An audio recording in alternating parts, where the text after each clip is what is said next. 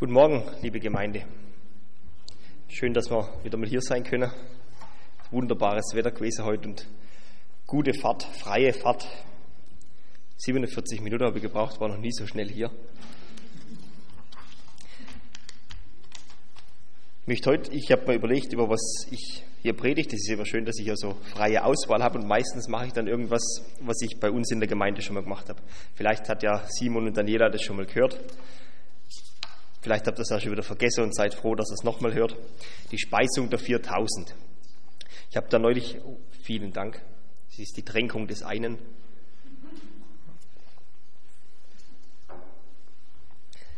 Ich habe da neulich ähm, in der Bibel gelesen, die Speisung der 5000 und die Speisung der 4000. Und da sind mir ein paar Sachen aufgefallen. Und das fand ich so interessant, dass ich gedacht habe, das wäre doch gut, einmal drüber zu predigen. Ich bin normal ein Freund von so einer klassischen Drei-Punkte-Predigt, wo anhand vom Text entlang geht. Heute ist es ein bisschen anders. Ich möchte den Text mit euch angucken in drei verschiedenen Sichten oder drei verschiedenen Perspektiven oder Dimensionen. Und dass das heute das Gleichnis der 4000 ist und nicht das Gleichnis der Speisung der 5000, das hat auch einen bestimmten Grund, da kommen wir aber noch später dazu. Der Andreas hat es ja vorhin schon mal vorgelesen. Ich möchte den Text trotzdem so in Abschnitten nochmal lesen. Das ist wichtig für das Verständnis von diesem Text. Wenn wir uns diese Speisung der 4000 angucken, das ist das Erste, was wir da sehen, das ganz Offensichtliche, sowas sozial-diakonisches. Ich lese gerade nochmal die Verse 29 bis 32 aus Matthäus 15. Da heißt es, und Jesus ging von dort weg und kam an den See von Galiläa. Und als er auf den Berg gestiegen war, setzte er sich dort. Und große Volksmengen kamen zu ihm, die Lahme, Blinde, Krüppel, Stumme und viele anderen bei sich hatten. Und sie warfen sie ihm zu Füßen, und er heilte sie. Sodass die Volksmenge sich wunderte, als sie sahen, dass Stumme redeten, Krüppel gesund wurden, Lahme gingen und Blinde sahen und sie verherrlichten den Gott Israels. Als Jesus aber seine Jünger herangerufen hatte, sprach er, ich bin innerlich bewegt über die Volksmenge, denn schon drei Tage harren sie bei mir aus und haben nichts zu essen.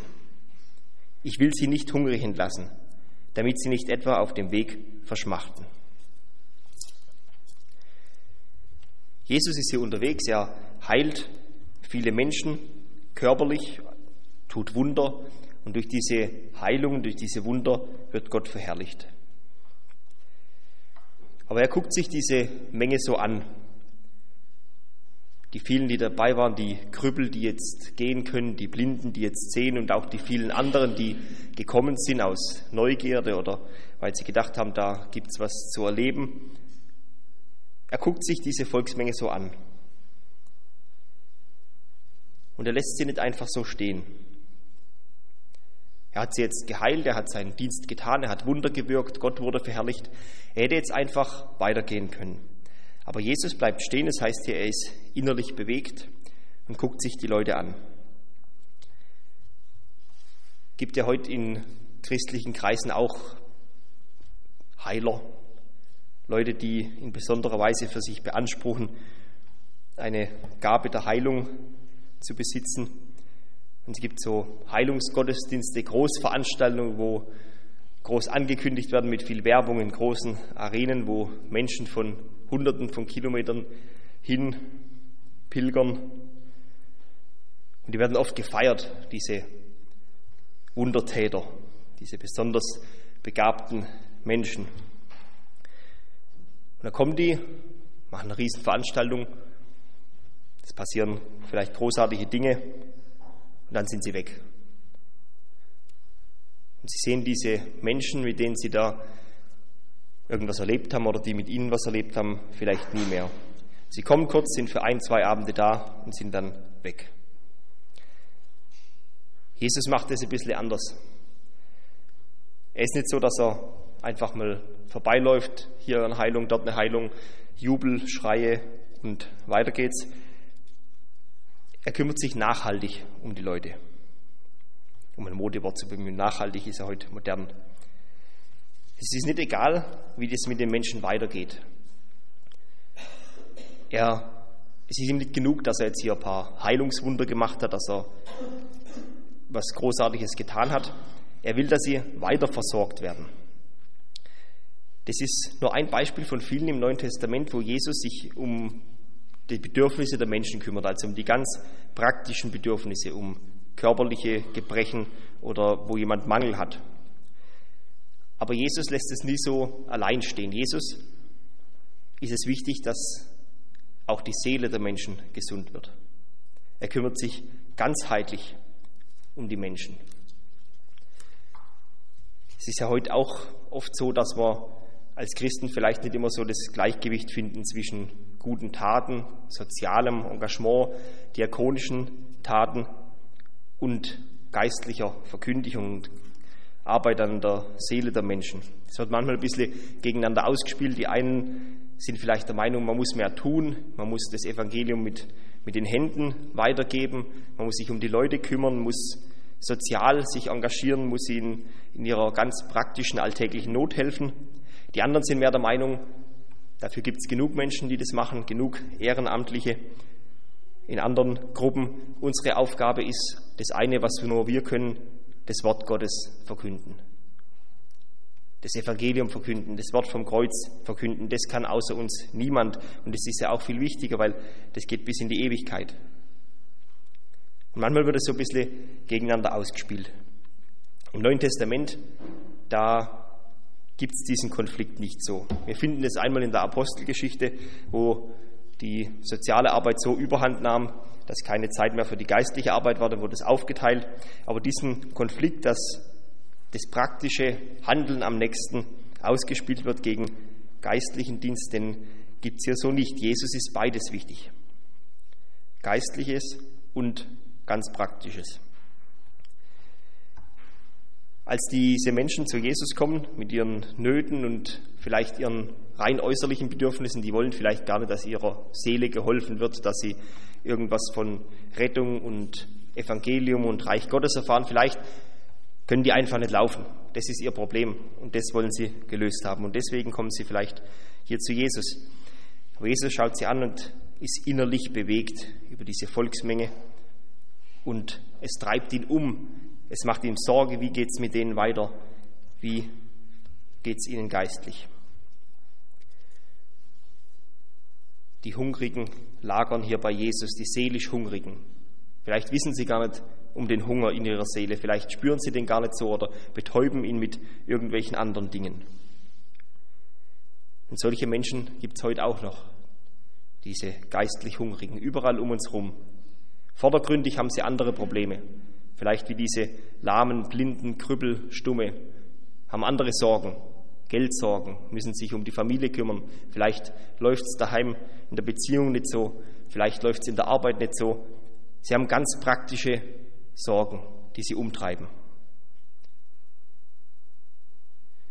Und wir als Christen, es ist unsere Aufgabe, diese Menschen wahrzunehmen, diese Menschen zu sehen und sie um sich zu kümmern. Es ist unsere Aufgabe als Christen, dass wir in unserem Arbeitsplatz wach sind, dass wir da wahrnehmen, dass wir sehen, wenn unserem Kollege, wenn der, wenn es dem einfach nicht gut geht, wenn der Probleme hat, dass wir für die Menschen da sind, dass wir für diese Probleme, die sie in ihrem Alltag bewegt, dass wir da Ansprechpartner für sie sind, dass wir ihnen helfen, wo wir können. Und dass wir darüber hinausgehen, dass wir den Menschen bei Problemen helfen, von denen sie vielleicht vorher noch gar nichts wussten.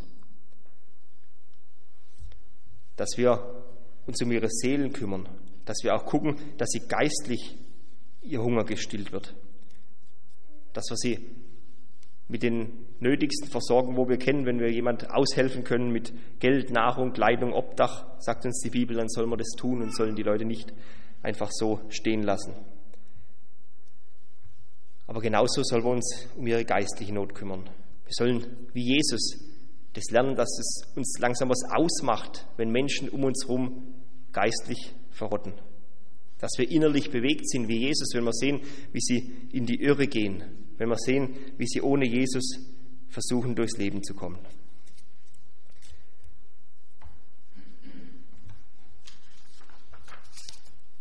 Die Gemeinde ist dazu hier auf dieser Erde. Dass sie sich um die Not der Menschen kümmert, um die praktischen Nöte und um die geistlichen Nöte, mit Worten und mit Taten. Das ist das Erste, was wir an diesem Gleichnis oder an dieser Geschichte der Speisung der 4000 sehen. Das Zweite ist die lehrhafte Dimension. Ein komisches, komischer Ausdruck, aber mir ist nichts Besseres eingefallen. Da geht es um Glaube und Jüngerschaft. Wenn wir weiterlesen in diesem Text, Vers 32, als Jesus seine Jünger herangerufen hatte, sprach er, ich bin innerlich bewegt über diese Volksmenge, denn schon drei Tage harren sie bei mir aus und haben nichts zu essen. Ich will sie nicht hungrig entlassen, damit sie nicht etwa auf dem Weg verschmachten. Und seine Jünger sagen zu ihm, woher nehmen wir in der Einöde so viele Brote, um eine so große Volksmenge zu sättigen? Und Jesus spricht zu ihnen, wie viele Brote habt ihr? Sie aber sagen, sieben und wenige kleine Fische. Und er gebot den Volksmengen, sich auf die Erde zu lagern. Er nahm die sieben Brote und die Fische, dankte und brach und gab sie den Jüngern, die Jünger aber gaben sie den Volksmengen. Und sie aßen alle und wurden gesättigt. Und sie hoben auf, was an Brocken übrig blieb, sieben Körbe voll. Jetzt sitzt da diese Menge bei Jesus, schon drei Tage. Es ist nichts mehr zu essen da. Wenn wir uns das vorstellen, es ist vielleicht ein Wetter wie heute. Jesus sitzt da auf so einem Hügel, außenrum diese riesige Volksmenge, Tausende von Menschen, die da um ihn herum lagern. Hygienisch war es wahrscheinlich nicht so toll. Hunger und Durst macht sich langsam breit. Jesus will weiterziehen. Und dieser Pulk an Menschen, der steht ja jetzt noch irgendwie rum. Und Jesus will jetzt nicht einfach fortgehen und die stehen lassen, dass die alle gucken müssen, wo sie bleiben. Er macht sich Gedanken, wie geht es mit denen weiter. Und jetzt testet er die Jünger. Er hat sie vorher schon mal getestet. Da war schon mal die Speisung der 5000. Also eigentlich sollte man ja denken, die Jünger wissen ja klar, jetzt war das mit den 5000, jetzt macht er wieder dieses Brote-Fische-Ding. Die kriegen alle zu essen, gehen fort, sind satt und alles ist gut. Die Jünger denken aber irgendwie nicht so weit oder ja. Sie haben, zählen halt, gucken ihr Inventar durch, gucken, was haben wir, was besitzen wir und zählen durch und stellen fest, sieben Brote, das ist jetzt nicht allzu viel, und wenige kleine Fische, also ein paar kleine Fische. Sie gucken also, was sie haben und sie achten das ziemlich gering. In diesem Gleichnis, dieses Brot, da kommen wir später noch dazu, ist ein Bild für Christus, für Jesus selbst. Und die Fische, die sind ein Bild für die Gläubigen, für die Christen. Jetzt haben ja diese Jünger also dieses Brot und diese Fische, also Christus und sich, die Gemeinde, die Gemeinschaft der Gläubigen, sich selbst. Damit haben sie eigentlich alles, was sie brauchen, um den Hunger dieser Menschen zu stillen. Sie erkennen es aber nicht. Sie haben diese wenigen kleinen Fische, wie sie sagen. Da kommt zum Ausdruck, für wie gering sie sich achten. Eine kleine Herde, unscheinbar schwach. Da, heute denkt vielleicht irgendwo ein Bibelkreis, wo ein paar Omis noch rumsitzen. Sitzen vielleicht nur drei, vier Omis, Altersdurchschnitt 78. Wir denken vielleicht, was können wir noch machen? Wir sind paar wenige kleine Fische. Die Jünger erkennen das Potenzial das in diesem Brot und in diesen Fischen steckt. Wenige kleine. Und vielleicht, wenn wir auf unsere Gemeinden gucken, wenn ihr auf eure Gemeinde guckt, was denkt ihr da? Denkt ihr vielleicht auch, wir sind ja nur ein kleiner Haufen, wenige kleine Fische. Denkt vielleicht an irgendwelche Supergemeinden in großen Ballungszentren, wo Sonntag früh 12.000 Leute in riesigen Hallen zusammenkommen, gigantische Gottesdienste feiern mit allen Spezialeffekten, mit irgendwelchen ja, hochrangigen Pastoren, bekannte Namen, die dort ihre Gottesdienste abhalten. Und dann guckt man zurück auf die eigene Gemeinde und denkt, ja, hm, was ist hier? In anderen Gemeinden, da gibt es reinweise Bekehrung, Erweckung. Und was ist bei uns? Wir sind so wenig, wir sind so armselig, wir sind so klein, vielleicht haben wir wenig Jugendliche, vielleicht überaltern wir. Wir können doch nicht viel machen. Wir sind wenige kleine Fische. Ein kleiner Haufen. Das hatten die Jünger damals auch gedacht, so ähnlich vielleicht. Kleinglaube nennt es die Bibel. Sieben Brote, den Christus in seiner ganzen Fülle und diese Fische. Das reicht eigentlich aus für alle Anforderungen an eine Gemeinde.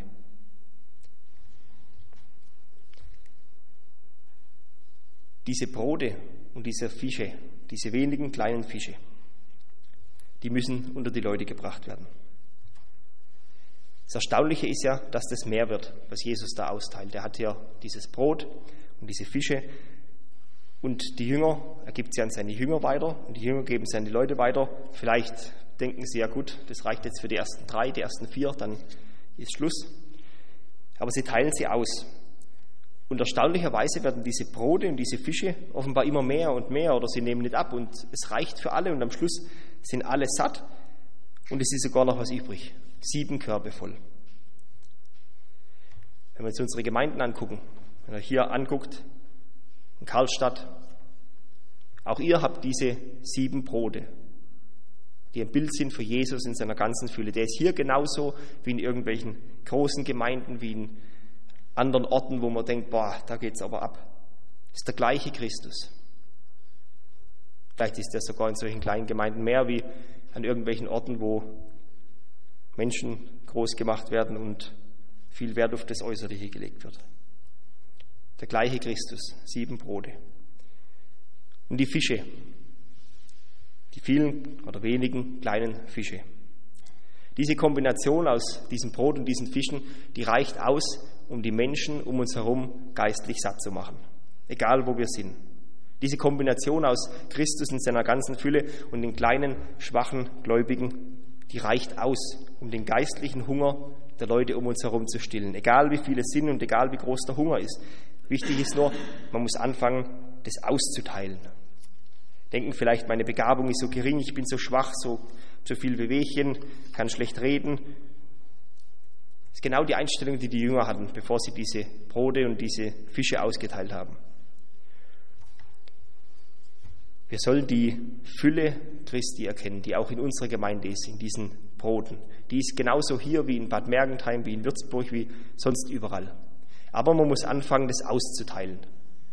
Hinauszugehen mit sich selber, mit diesen Fischen, mit Jesus unter die Leute zu gehen und das auszuteilen, das Evangelium. Das wird nie weniger, wenn wir hinausgehen und den Menschen von Jesus erzählen, uns um sie kümmern, ihre Not sehen, nach ihnen schauen, dann wird das, was Gott uns gegeben hat an Gaben, das wird alles nicht weniger, das wird alles immer mehr. Und die Leute werden satt, einer nach dem anderen. Guckt euch mal eure Gemeinde an und denkt mal darüber nach, was da für Potenzial drin steht, drin steckt in den Leute, wo wir denken, da kann keiner richtig was, keiner so überbegabt. Da ist keiner dabei, der irgendwie besonders heraussticht. Was können wir schon tun? Mit so einem kleinen Haufen hat Jesus 4000 Leute satt gemacht. Und es funktioniert heute immer noch. Das letzte, was wir hier sehen, die letzte Dimension ist die prophetische oder heilsgeschichtliche Dimension. Solche Speisungswunder, die gibt es in der Bibel mehrere. Auch im Alten Testament gab es schon solche Speisungs- oder Versorgungswunder, wo Gott auf ganz übernatürliche Weise irgendwelchen Personengruppen oder einzelnen Leuten Essen beschafft hat, Trinken beschafft hat. Ganz praktisch, denen ging schlecht, die waren hungrig und Gott hat ein Wunder gewirkt, dass sie zu essen hatten. Dann im Neuen Testament die Speisung der 5000. Und jetzt hier die Speisung der 4000. Der größte Unterschied an diesen Speisung der 5000 oder Speisung der 4000 sind nicht die 1000, die da mehr waren, sondern bei der Speisung der 5000 ging es um Juden, nur um Juden. Bei der Speisung der 4000 geht es um Heiden. Das sind Leute, die nicht jüdischer Herkunft waren. Als Jesus aber seine Jünger herangerufen hatte, sprach er, ich bin innerlich bewegt über die Volksmenge, denn schon drei Tage harren sie bei mir aus und haben nichts zu essen. Und ich will sie nicht hungrig entlassen, damit sie nicht auf dem Weg verschmachten. Auch in diesem Satz, wenn man das so drüber liest, denkt man, ja, da geht es darum, Jesus kümmert sich jetzt um die, weil die jetzt drei Tage nichts zu essen hatten. Aber da stecken auch lauter Bilder drin. Diese drei Tage sind ein Bild für Tod, Grab und Auferstehung Jesu. Sie harren bei ihm aus, haben aber nichts zu essen in dieser Zeit, bis Christus gekreuzigt wurde und auferstanden ist, haben die Menschen geistlich gedarbt. Das Gesetz war da für die Juden, für die Heiden gab es gar keine Aussicht auf Heil. Aber jetzt nach diesen drei Tagen, jetzt ist die Möglichkeit da, dass auch diese Heiden satt werden. Die Menschen haben nichts zu essen, sagt Jesus hier. Die haben nichts, weil sie Jesus nicht haben. Darum sind sie geistlich am Verhungern. Sie haben ihn nicht, drum muss man diesen Jesus zu den Menschen hinbringen, so wie die Jünger die Brote hinbringen mussten. Sonst verschmachten sie geistlich. Nach den Ereignissen von Kreuz, Grab und Auferstehung ist es möglich, auch diese Heiden, diese Nichtjuden aus dem Glauben an Christus zu speisen und geistlich satt zu machen. Seine Jünger sagen zu ihm, woher nehmen wir in der Einöde so viele Brote, um eine so große Volksmenge zu sättigen? Und Jesus sagt zu ihnen, wie viele Brote habt ihr? Sie aber sagen, sieben und wenig kleine Fische. Nach den drei Tagen, Kreuz, Tod und Auferstehung, gibt es sieben Brote und wenig kleine Fische. Weil nach Kreuz, Grab und Auferstehung Christus verherrlicht ist, vollständig verherrlicht. Deshalb die sieben Brote, sieben ist in der Bibel ein Bild für Vollständigkeit, wenn was perfekt ist, wenn es ein Bild für Gott, wenn was vollständig ist, nichts mehr fehlt, wenn es göttlich ist. Sieben Brote. Und die Gemeinde sind diese wenigen kleinen Fische, die gibt es jetzt erst nach der Auferstehung Jesu. Vorher gab es diesen Zusammenschluss aus diesen wenigen kleinen Fischen nicht. Bei der Speisung der 5000 sind es fünf Brote und zwei Fische. Jetzt kommen wir dann ins Rechnen rein, jetzt wird es dann langsam. Ja. Diese fünf Brote und zwei Fische ergeben zusammen auch wieder sieben. Weil nach langer Zeit der Unvollständigkeit, die fünf ist ja eine Zahl für Unvollständigkeit in der Bibel, nach langer Zeit der Unvollständigkeit kommen zu diesen fünf Broten zwei Fische hinzu. Also sind es auch wieder sieben. Damit ist der Heilsplan Gottes mit den Juden dargestellt, der auch Kreuz und Auferstehung braucht. Aber jetzt bei der Speisung der 4000, da kommen die Heiden hinzu, aus Gnade. Und er gebot den Volksmengen, sich auf der Erde zu lagern. Er nahm die sieben Brote und die Fische, dankte und brach und gab sie den Jüngern. Die Jünger aber gaben sie der Volksmenge. Hier bricht Jesus das Brot. Wir erinnern uns, wo auch Brot gebrochen wird, beim Abendmahl. Als Jesus das erste Abendmahl einsetzt, auch da bricht er das Brot und gibt es den Jüngern. Und sie aßen alle und wurden gesättigt, heißt es hier, und hoben auf, was an Brocken übrig blieb, sieben Körbe voll. Wieder sieben, diese Zahl der Vollkommenheit und Harmonie in Gottes Plänen und Taten. Die aber aßen, waren 4000 Männer ohne Frauen und Kinder. 5000 bei der ersten Speisung, fünf die Zahl menschlicher Unvollkommenheit, diese 5000 Juden, also die Rettung der Juden, ist im Plan Gottes noch nicht alles. Der Heilsplan Gottes ist noch nicht fertig.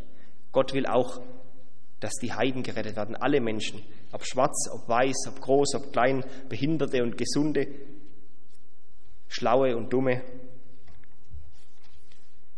Gott will, dass sie alle gerettet werden. Deshalb kommt hier noch die Speisung der 4000. Vier ist in der Bibel eine Zahl für die vollständige Reife von etwas. Auch eine Zahl für Prüfung und Erziehung, aber auch die Zahl, wenn was zur vollen Reife gebracht wird. Der Heilsplan Gottes, der umfasst auch die Nichtjuden. Der Heilsplan Gottes ist erst vollendet, wenn auch die zur vollen Reife gebracht werden, wenn auch die zum Glauben an Christus kommen. Und diese vier ist ja auch eine Zahl der Prüfung, denn Jesus prüft seine Jünger.